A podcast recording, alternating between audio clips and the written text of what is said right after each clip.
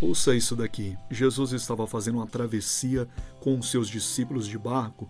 De repente veio uma tempestade terrível que parecia que o barco iria virar.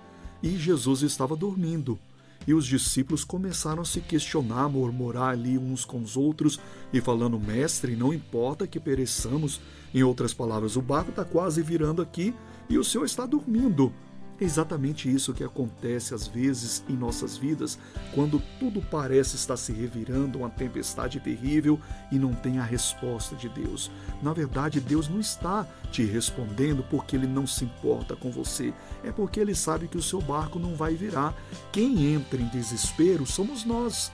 Acalme o seu coração, o seu barco não vai virar. O Senhor está contigo.